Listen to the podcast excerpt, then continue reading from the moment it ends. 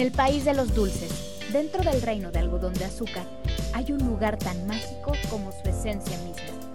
Una biblioteca. ¿Estás listo para dejar volar tu imaginación? Esto es Cuando Cuentes Cuentos, con la Tetera Kids. Comencemos. Hoy presentamos un cuento tradicional africano llamado Anansi y Tortuga. Un día, la araña Anansi recogió unas ñames de su huerto. Sin espera, los horneó con cuidado y deleitado se sentó a comer. Justo en ese momento, escuchó que llamaban a la puerta. ¿Quién podrá ser? se preguntó muy irritado.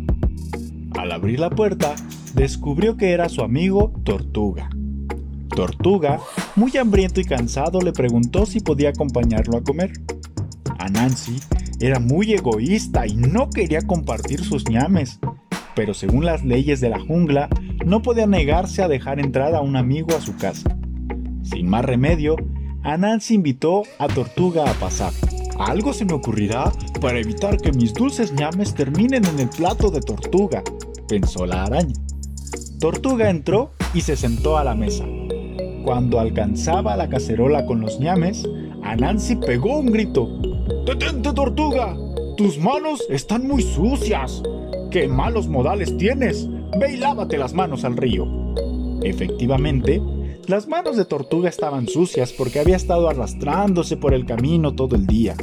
Avergonzado, fue al río lo más rápido que pudo y ahí se lavó las manos. Cuando regresó, Anansi había comenzado a comer. Yo no quería que los ñames se enfriaran, por eso comencé sin ti, dijo Anansi. Come, mi querido amigo. Tortuga se sentó de nuevo. No había alcanzado la cacerola cuando escuchó un grito. ¡Detente, Tortuga! ¿Acaso no me escuchaste antes? Tus manos están muy sucias. ¡Qué malos modales tienes! Ve y lávate las manos al río. Resulta que las manos de Tortuga se habían vuelto a ensuciar, pues se había arrastrado sobre ellas por el camino de regreso. Así que una vez más se fue al río. Cuando terminó de lavarse las manos, se arrastró sobre la hierba para no ensuciarse más. En su ausencia, Anansi se comió todas las ñames. Al regresar, Tortuga notó la cacerola vacía.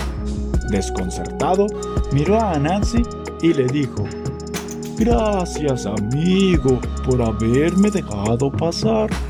Te invito mañana a mi casa para devolverte el favor.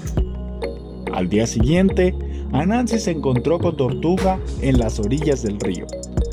Ven, amigo, ya está lista la cena, dijo Tortuga mientras nadaba hasta el fondo del agua.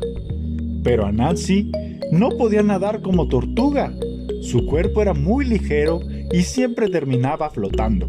Entonces tuvo una idea.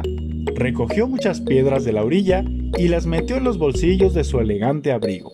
Luego se sumergió en el agua, logrando nadar hasta el fondo del río. No demoró mucho en llegar a casa de su amigo. Tortuga, siendo un estupendo cocinero, había cubierto la mesa con los más exquisitos platos. Anansi se sentó a la mesa y cuando alcanzaba uno de los finos platos, Tortuga exclamó: ¡Detente, Anansi! ¡Traes puesto tu abrigo! ¡Qué malos modales tienes! Ve al perchero y cuelga tu abrigo. Anansi se quitó el abrigo lleno de piedras y en un abrir y cerrar de ojos salió propulsado hasta la superficie del agua. Con su estómago vacío podía ver a Tortuga deleitarse con su deliciosa comida. Fue así como Anansi, la araña, prometió no volverse a valer de sus artimañas. Fin. Yo soy Pedro Jesús y esto fue Cuando Cuentes Cuentos con la Tetera Kids.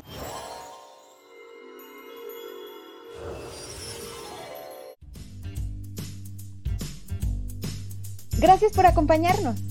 Nos vemos en el próximo episodio de Cuando Cuentes Cuentos con la Tetera Kids.